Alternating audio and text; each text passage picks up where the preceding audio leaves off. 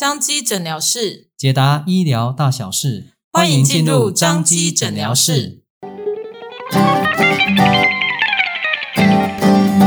大家好，我是小米。大家好，我是木林。哎，小米，你原本讲说我们要制作这个睡眠障碍的这个节目的时候啊，我本来想说，哎，我们要讲失眠的问题的，结果好像我们都还没有讲到呢。对啊，其实失眠也是睡眠障碍一个很重要的问题。你还记得我们之前有去街访吼？嗯，那个时候有一个大姐说，诶，她晚上睡觉，她要翻来翻去一两个小时才睡得着。嗯，有。然后还有一个刚创业的年轻人吼，那他常常为了开店的事情烦恼到睡不着觉，需要靠药物来助眠，这都是睡失眠的问题。呀，对啊，因为我自己平常哦也是本来一沾着枕头啊就睡着了，但是有时候特别累的时候，反而要比较久。才能够睡着，诶，这这样也算是失眠吗？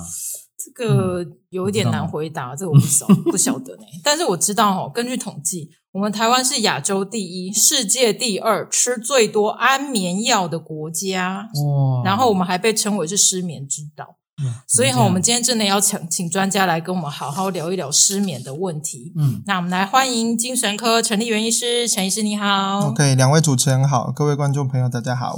对，陈医师，像有关于这个失眠这个部分呢，嗯，那我想请问一下，以失眠来讲，我们的有没有什么特别的定义？那定义大概是什么呢？其实失眠是我们经常在门诊会遇到的一个主诉啦。那大部分一进来就跟我说啊，困没起，啊是困不好。但是如果只有这样描述的话，其实它并不是那么的精准。所以其实我们精神科的诊断准则里面是有蛮明确针对失眠做一些。和症状上面的一些描述，嗯，那蛮简单的，主要就是他的抱怨是跟他睡眠的品质，或者是跟他睡眠的量有关系，然后伴随着一些症状，常见的有几个，一个是他不是那么容易入睡，像刚刚提到那个大姐，翻一两个小时之后才能够入睡，还是所谓的入睡障碍的一个类型。那有些人是维持型的睡眠困难，那可能睡一两个小时就会醒过来，然后之后才再躺好久才会再产生睡意，睡很浅的意思，是是，所以他就会告诉我们说，他睡睡醒醒。的，或者是他一直都知道那个环境在干什么这样子，那脑中好像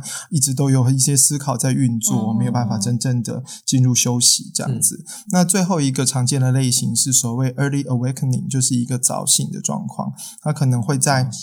睡眠在还没有完全恢复的过程中，他就可能会。提早的醒过来，例如说他本来是六点醒来的人，他可能会在大概四五点甚至两三点就醒来。这个类型特别容易出现在压力增加的时候，压力增加的时候会更容易早醒。意思是说，你大脑已经休息一段时间，没有这么累，但是其实还有一些疲劳要恢复，但是因为太紧张了，所以他就先把你叫起来，准备要去面对你心中那个还没有解决的问题。嗯，哦，这个有一点像是，哎，要。出国去玩，然后，然后怕赶不上飞机，对，然后睡睡睡，好不容易睡着了，可是，诶突然就睡个，可能睡个，诶比方说你可能你早上要赶六点的车啊，哦，你可能要早一点起床，可是可能四四点多，就比预期的还要提早醒，就对，对，所以这样也算啊，这样其实也算，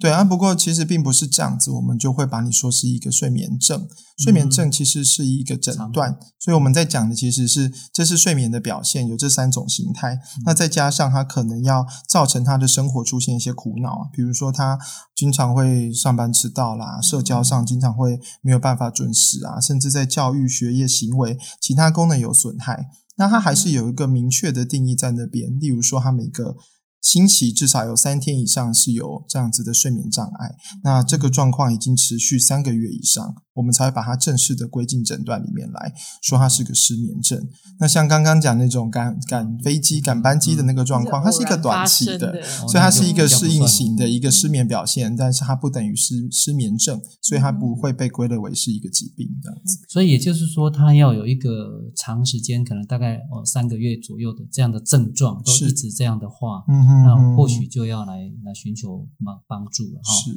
对啊。那这样子的话，那有这样子的这些些问题的话，一般我们医师都用什么样的方式来解决患者有这方面的问题？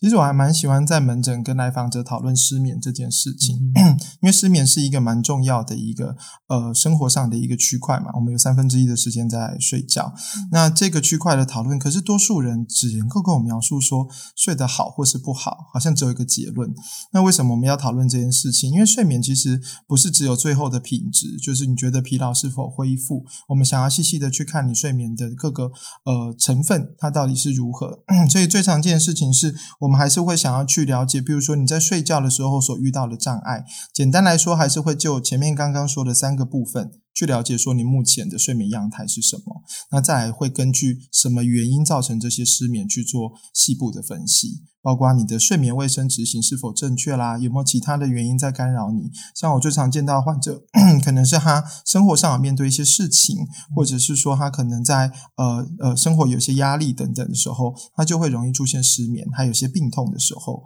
也是会容易出现的。所以，其实医师要先做的事情不是这么快，好像画个靶，我们就。给你一个诊断，说对满一个礼拜有三天以上，然后维持续三个月以上，我们就给上诊断。而是我们会更想了解，那我们看到的这个现象背后的成因有哪些，这才会是我们需要去了解的。那其实它中间要探索的因素非常多，甚至有些患者跟我们讨论完，他回去其实是换一个枕头，或者是换一个睡觉的方式，他就可以改善这件事。所以并不是一定只有用药物做处理这样子。所以其实蛮重要的是，你要先去了解为什么。失眠的原因，对不对？所以刚刚医师有讲到，有可能是一些物理性的环境，比如说旁边太吵啦，是枕头不好睡啦，或者是什么。那医师有没有印象比较深刻？就是哪一个睡眠的原因，就是哪一个睡眠的原因导致那个状况是，诶，你比较少遇到的，或是比较常遇到的，可以跟我们分享一下。好。我之前其实是有个患者，他正在进行一些饮食调整。他在做饮食调整的时候，他做法其实是有点激烈的，嗯、所以其实导致他身体里面有些电解质失衡的状况。那那时候我们最后检查出来，他减少的是我记得是铁离子、钙离子，然后镁离子有一点点已经在边界值了。嗯、那所以他最后因为比较剧烈的饮食调整，再加上运动，他并没有适当的补充那些营养的时候，他出现了一个电解质失衡的状况。那这个状况间接导致了。他有失眠的这个表现，所以其实我问他，因为他那时候是去健身房，他就跟我说，哦、坦白说，其实很多健身教练他他自己会有失眠的问题，他们经常可能会有爆痘痘啊，就是他可能吃一些呃我们说乳清的部分，嗯、然后再加上他的其他的饮食调控没有做得很好，或是肌肉放松没有做得很好，嗯、就会有这个问题这样子。所以像这样子的患者，他本身在谈话当中，然后医师可以去判断，嗯、然后可能要做不同样的检查，像这种应该要抽血才能够做检查吗？没错。那我一一直以为是这种可能要透过我们像我们之前有谈到睡眠睡眠检查哦，睡眠中心那边的检查，所以这个的话好像又不一样哦。嗯，概念上其实是这样，睡眠检查 PSG 是我们的其中一个。检查方式，嗯、那但是我们还是可以透过问诊，包括他症状出现的前后是否做了哪些变动，如果饮食的变动嘛，运动的变动嘛，或者是生活工作关系上面的变动，这些都有可能贡献进来，导致于我们现在所看到的这个现象。那其他有一些没有办法透过问诊或是抽血检查去理清的，我可能会需要借助 PSG，就是睡眠检查 （polysomnography） 去做了解，这才是那个时候会需要启用这件事情。嗯，对。呀，那像刚刚我们有谈到的案例啊，又有的那个他在开业，可能他有一些工作上的一些压力。那这种压力的话，那医师你要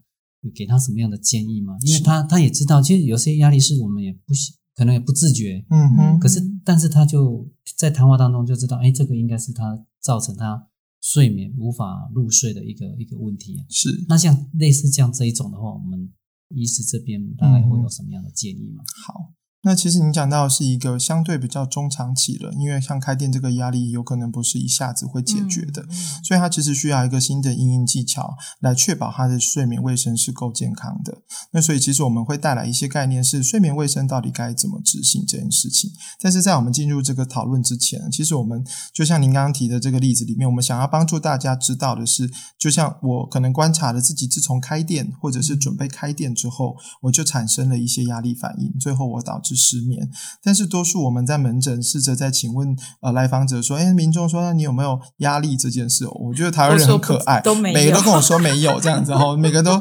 很激动的跟我说没有，很这么激动。对，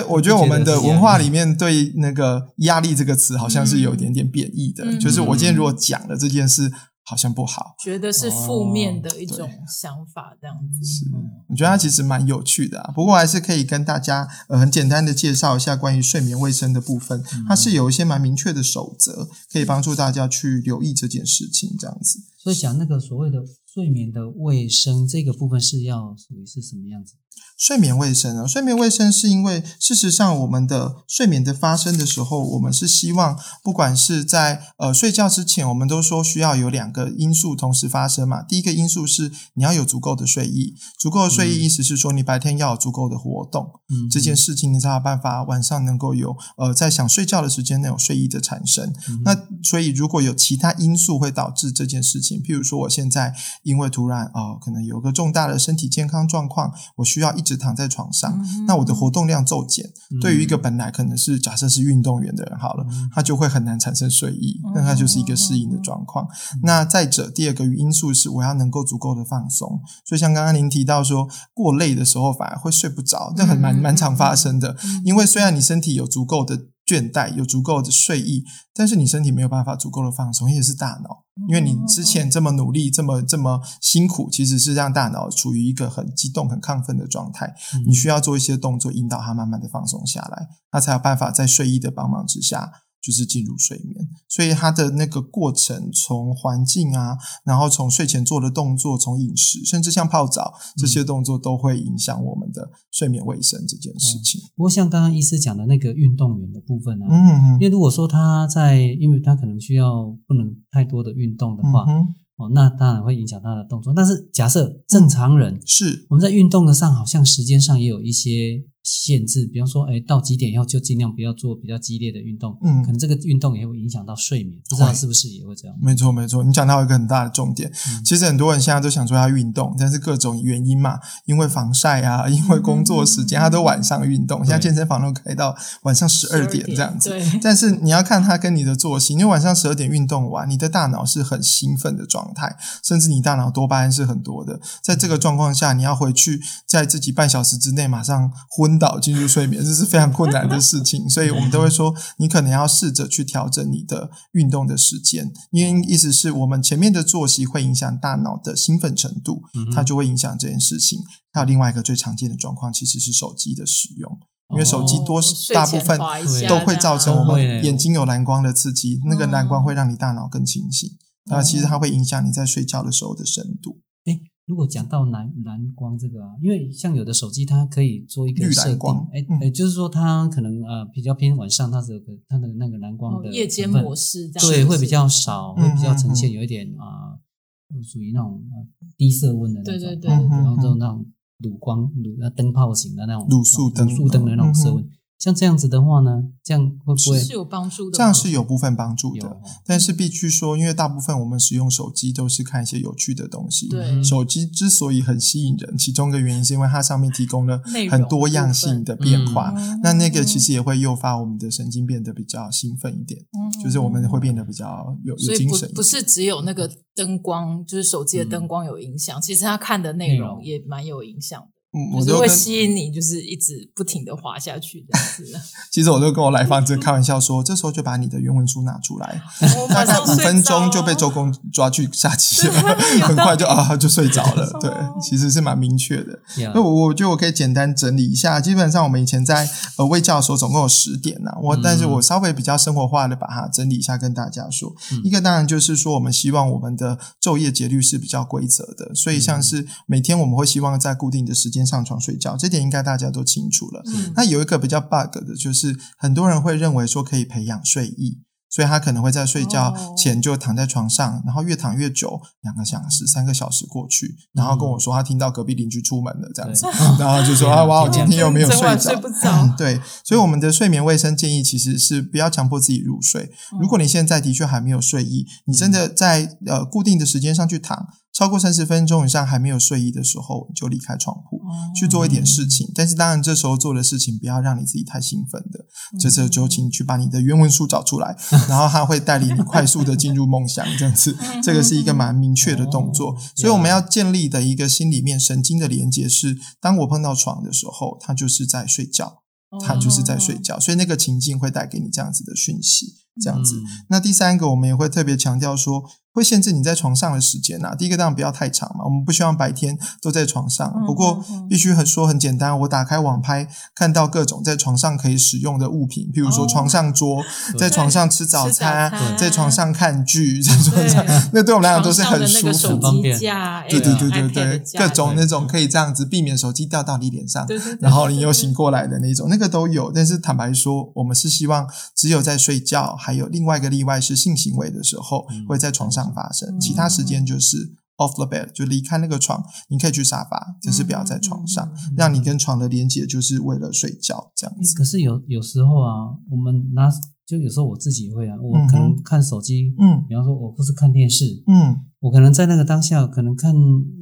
可能看个十几二十分钟，可能我就不小心我就睡着了，是。对，但是呢，当因为这个睡意来了嘛，嗯哼，那好，那我们就赶快去睡觉。可是躺到床上，可能就又睡不着，又睡不着，会不会有这样？没错，类似像这样的 case，没错。所以他讲到一个很重要的事情，你前面不小心睡着这件事情呢，其实会可能满足了你一部分的睡眠债，不管他睡得长或是短。但是到后面，因为你有转换环境，在转换的过程中会变得兴奋，那这可能也跟你平常在床上从事的活动会有关系。所以不见得你沾到床，你就会重新可以产生睡意，你还是得跟新的情境。本来从沙发上改到床上，嗯、再重新产生一个连接，才有办法再入睡。所以睡眠周期有一个很特殊的状态，是它并不是说我现在睡睡睡，比如说我们九十分钟为一个周期，嗯、睡到四十五分钟的进度的时候醒过来，然后转去另外的地方，它会从第四十六分钟继续接下去。嗯、其实没有，它会从头开始。对对对对对，哦、所以我们都最最希望的就是中间不要再转换，会比较容易这样子。睡着就睡着了。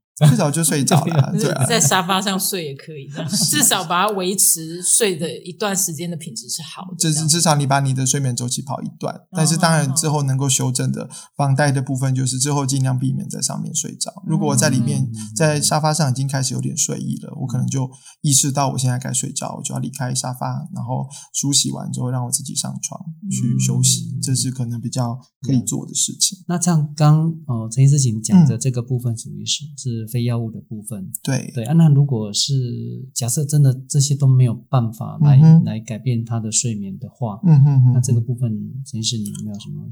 建议？Okay. 这时候其实运动就会是重要的事情，就是因为现在一般的日常生活，很多的工作跟现代生活都是对脑力有很高的 loading，很高的负担，嗯、但是对体力的消耗其实是很少的。嗯、我可能整天坐在那边，嗯、虽然很烧脑，但是我的身体没有什么消耗，嗯、所以适度的去增加我身体的代谢是有帮忙的。不过就像您刚刚提到的，你可能要留意你运动的时间。尽量避免呃在睡前运动，我们通常至少抓三到五个小时会比较好一点。跟咖啡因的建议，以前以前就是说不要那么呃靠近睡眠，以免说你的大脑很辛苦，要被弄得很兴奋。然后又要叫他变得很 relax，他就会非常的忙碌。他的切换是不容易的，是对，是。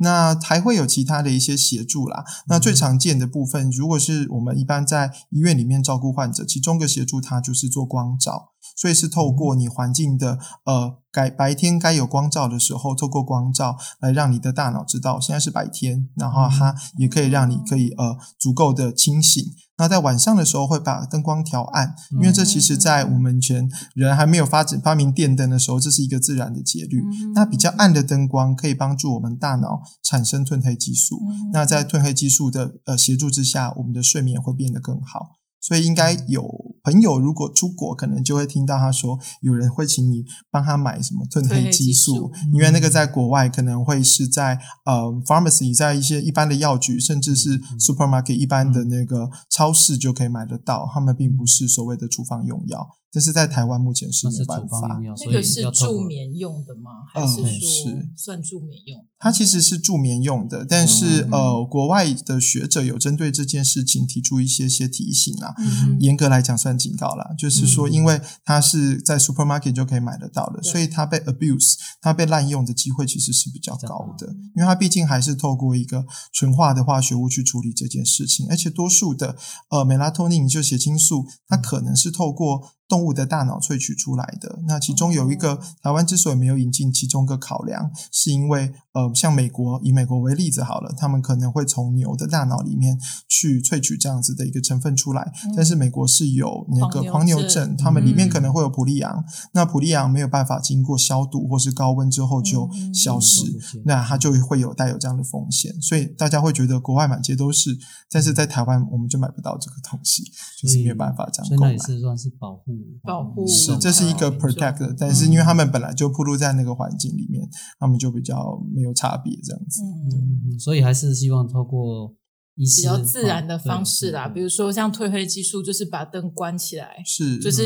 让那个环境减少光源的刺激，所以晚上的时候不应该把家里面开的。很亮，所以啊，通常在卧房里面也通常是比较深色系或是比较暖色系，并不会弄得灯火通明，非常像办公室一样这么明亮。那这些设计其实是有一些原因的。那再搭配上生活作息的调整，还有饮食。然后刚刚那个医师有提到说，有一位你的病人哦，他就是因为做饮食调整，然后就造成那个睡眠的问题啊。你可不可以再多谈一下，为什么饮食就是营养的部分会造成那个睡眠的问题啊？嗯哼。其实我那个来访者，他其实是想要积极的进行体态调整，所以他在那个积极的过程里面。坦白说，他除了饮食调整，还搭配了蛮大量的运动。那大家都晓得，运动其实会代谢非常多的呃我们的电解质。但是如果你补充的不是很平衡，你只记得补充你的乳清蛋白质，让自己长肌肉的话，可能就会造成一些 imbalance、一些失衡的问题。那所以我们其实还是可以跟大家报告一下说，说他在那个来访者身上，他出现的是主要以电解质为主。但是事实上，如果要回到帮助我们的睡眠，或者是说帮助我们的中枢神经，就是大。脑稳定的前提下，是有一些营养物质是我们需要特别留意的事情。这样子，那我想，我根据刚刚那个来访者他的状况，就是他是电解质失衡，有两个电解质尤其跟我们的大脑是有关系的，一个是钙，嗯，那另外一个是镁。那通常我们一般会吃到钙的部分，当然大家应该知道，食物里面，比如说像是乳制品啊。那如果你有乳糖不耐症的，你可能用其他的是，甚至像是豆制品的部分，里面也会有呃所谓的钙质的部分。所以基本上钙质其实不是只有跟骨骼发育有关，因为我们的神经都是透过呃那个那个电电那个电解质或是离子平衡在做这件事情，所以钙质会跟我们的神经传导是有关系的。如果我们钙质不太够的时候，我们可能也会。陷入容易抽筋啊，或者是容易觉得没有力气这样子的一个状况，所以这是在钙质上面可以留意的，而且。坦白说，我们大家很容易呃漏掉说，其实我们的蔬菜里面也有蛮多有钙质的部分。蔬菜里面有钙质，蔬菜有钙质的是菠菜吗？啊，比较在菠菜，因为它其实被强调的是铁质啦。对，因为菠菜 papai 嘛，就是它其实是因为它里面有一些铁质的一些补充这样子。那比较常，其实一般就会吃的可能像硬菜啦，或者是说像是黑甜菜啦，或是芥蓝啊、青江菜这些，基本上都会有这样子的一个呃一个效果这样子。那另外一个是镁离子，镁离子其实跟钙是常常共同来调节我们的肌肉的。那所以体内镁不足啊，其实会影响睡眠，还有一个很容易出现的 bug 就是会便秘。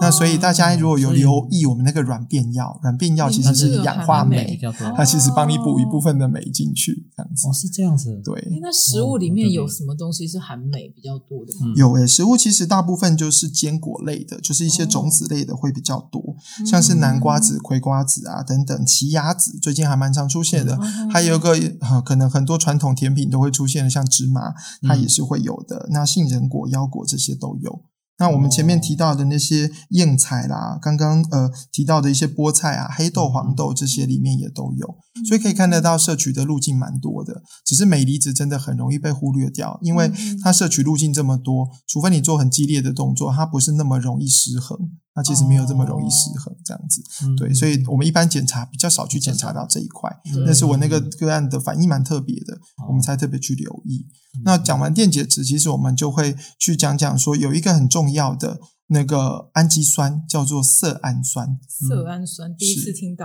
啊，色氨酸是身体一个很重要的原料，一定要记得要把它进口进你的身体里面。嗯、为什么呢？因为它其实是我们身体慢慢经过酵素把它转换成血清素，那进而可以再经过酵素代谢把它转换成褪黑激素。那这两者。都跟我们的睡眠有关系，其实同时它也跟我们的情绪调节是有很大的关系的。那像这样的东西，它有在我们的自然的食物里面有吗？其实是有的。其实色氨酸它其实就是一个氨基酸，它没有办法我们自己合成，所以我们要从饮食里面来做摄取嘛。那它。制造成血清素之后，最主要的功能就可以安定我们的神经，那也会让我们变得比较容易入眠。嗯、那在食物里面呢，像是一些肉类的部分啊，比如说猪肉啊啊，或者是一些鸡里脊啊，这些都有。那在鱼里里面也是有比较多的呃那个色氨酸的一些摄取。嗯、其他像是豆类的红豆、大豆或者是黄豆等等，前面提过的坚果类、乳制品这些都有。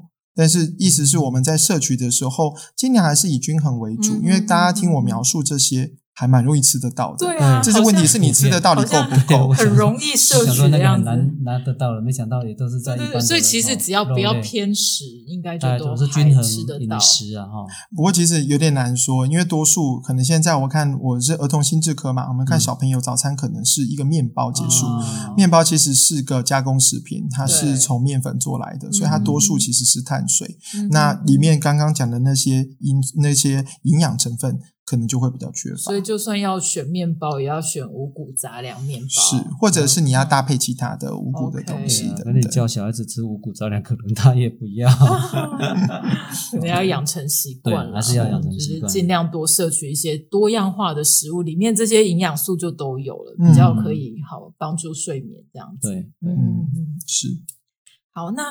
有什么方法可以改善失眠问题吗？如果说就是呃，真的食物都也都都没有办法的时候，因为这个是对，这个是日常保养的感觉嘛。好，那如果说真的，哎，真的是睡不好，或者是说有刚刚出现的那种，就是哎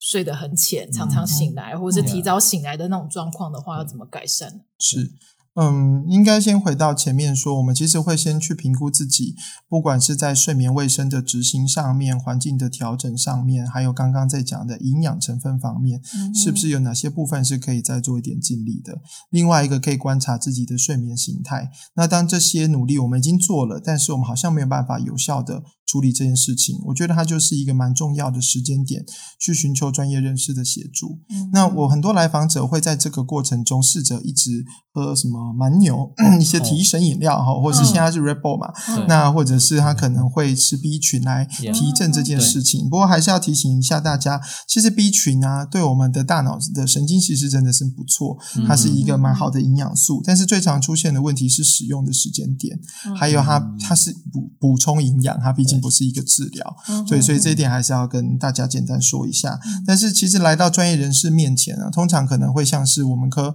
身心科会协助各位。或者是有些如果是有睡眠呼吸的问题，可能会去胸腔科或是耳鼻喉科寻求协助，嗯、甚至神经内科、加医科等等。那无论是哪一个专业人士，事实上我们协助各位的部分，我们还是会去寻找第一个前面的我们要。去 bug 就是 debug 的一个过程，嗯嗯嗯，那再来就是我们还是有一些行为治疗里面是可以做的。嗯、对我们最有实证疗效的，其实是所谓的认知行为治疗，嗯，是它是可以做。所以我们会强化睡眠卫生的执行、营养的调整，还有睡眠卫生的处理，这些都还归类在所谓的非药物治疗。到这边其实都还可以不需要使用药物，是但是必须得说，有时候身心科医师还是会处方上睡眠药，最大的考量是。有些个案目前出现呃睡不好的状况，其实是个不得已的状况。例如说，他最近面对某些，比如说面对某些考试啦，或者是某些压力，你在这个时间点要求他去做那些所谓的调整，或者是说增加运动消耗，就是会花时间等等，对他来讲其实是困难的。所以在过渡期，的确还是有可能会有一些药物的使用，但是在睡眠药物使用上面，其实我们是更比各位更不希望一直长期使用的，只是我们还是要一起去找到。其他调整的方法，所以我们简单的说，因为其实有一些患者，尤其是可能稍微年长一点的患者，他真的睡不好，其实是有其他的恶化因子，譬如说他的其他药物。现代人其实容易吃到药，其实有一些药物里面是会有影响你的睡眠的状况，嗯、那这个部分我们就需要去寻求。像我比较容易遇到了，有一些患者是高血脂，现代人会有三高，嗯、那高血脂药物里面就会有一个比较经典的副作用，是它可能会有呃那个呃肌肉酸痛的问题。嗯、那事实上是这个副作用导致他在晚上睡觉的时候，那感觉动来动去都觉得不是很舒服，所导致的。嗯、那有些药物当然跟电解质有关系嘛，嗯、那还有一些些可能呃男性可能到五十岁以上，那可能就会。容易出现一些呃射护腺肥大的问题，那可能晚上会起来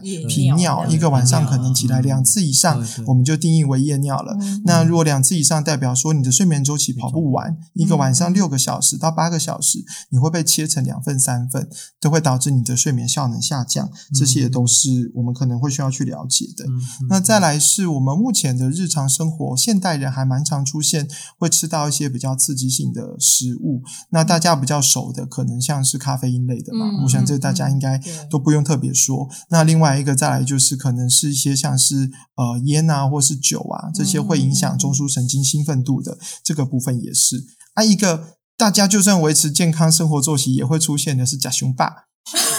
很多，现在现在流行吃到饱，对，胃食道逆流这样子。啊，除了胃食道逆流之外，其实吃太饱的时候也会让我们没有办法顺利的睡着。很多人说吃太饱会有点糖晕，或者是会会有点想睡觉，你会有点嗜睡，是，但是它没有办法让你顺利的进入深层睡眠，它其实是会影响的。所以我们其实是建议说不要空腹上床，但是也不要吃太饱。上床，这两个其实是会需要去做确定的，这样子。那在这些呃因素都慢慢一个一个调整之后，我们可能就会进到比较明确的认知行为治疗了。那我们要去找看看，说它影响他睡眠的因素有哪些，透过一些想法的调整啊，或者是睡眠作息的安排啊，还有一个放松训练跟压力管理的技巧来改善睡眠。所以我这边可以举一个很有趣的例子，我很多年长的患者。莫名其妙跑来跟我说他有失眠的状况，嗯、那他失眠的原因，我问一下他的作息，他现在可能晚上七八点就睡觉了，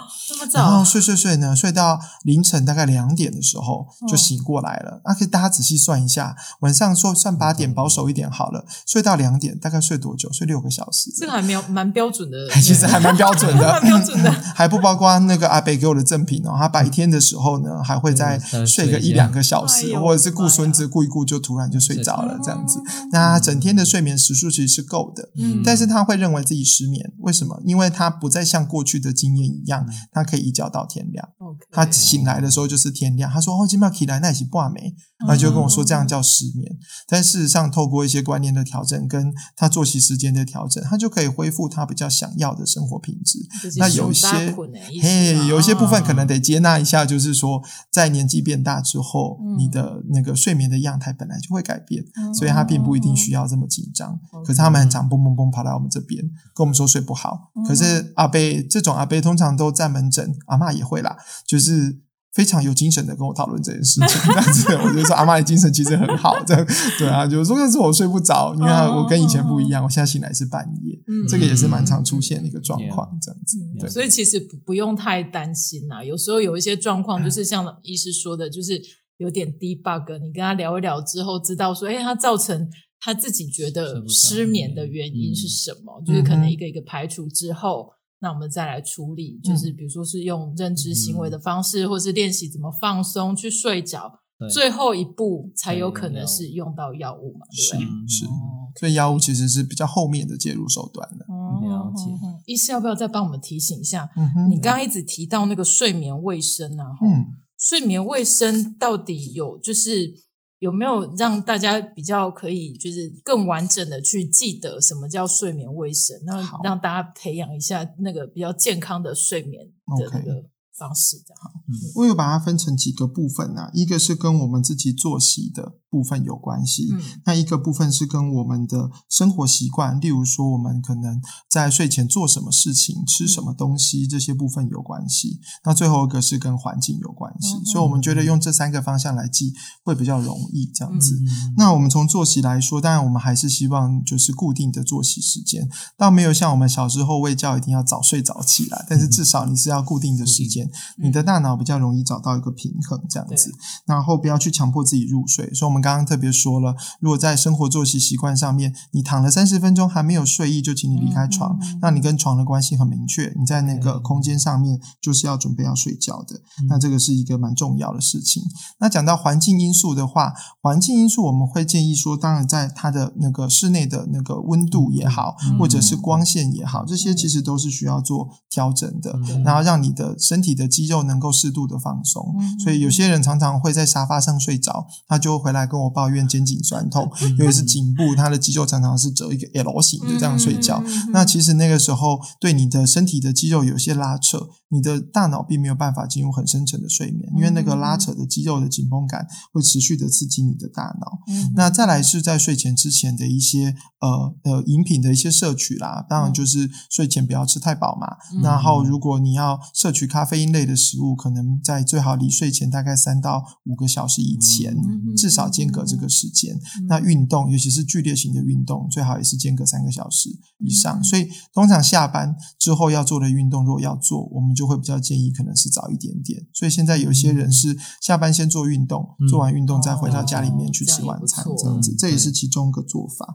那像是刚刚有提到说，有些长辈会有些频尿的状况的时候，其实我们有一个动作叫膀胱训练，当然是呃在晚餐后就不要再摄取很多的水分了，就水分的摄取可以减少，让你水分进入的时间主要在白天。第二个，膀胱其实并不需要一有尿就要把它排空。我有些长辈就会很坚持说，稍微有点尿意，他好怕自己尿床哦，他就一定要爬起来把它排空。可是去尿就尿一点点，他就很紧张，又回到床上，然后回到床上花了一段时间睡着，稍微有点尿意，他又让自己醒过来了。那所以其实膀胱是有一定的容纳量的，这也是可以做，就是膀胱排空的一个延后的一个训练来做这件事情，这样子。对，那睡前呢，事实上如果你的呃体质没有一些特殊的一些状况，是可以泡热水澡。比如说你在洗澡的时候，可以用热水稍微温暖一下你的身体，那这些循环也可以帮助你的肌肉放松。还有一些人可以从事一些像是呼吸放松的训练，或者是像是瑜伽的一些做法。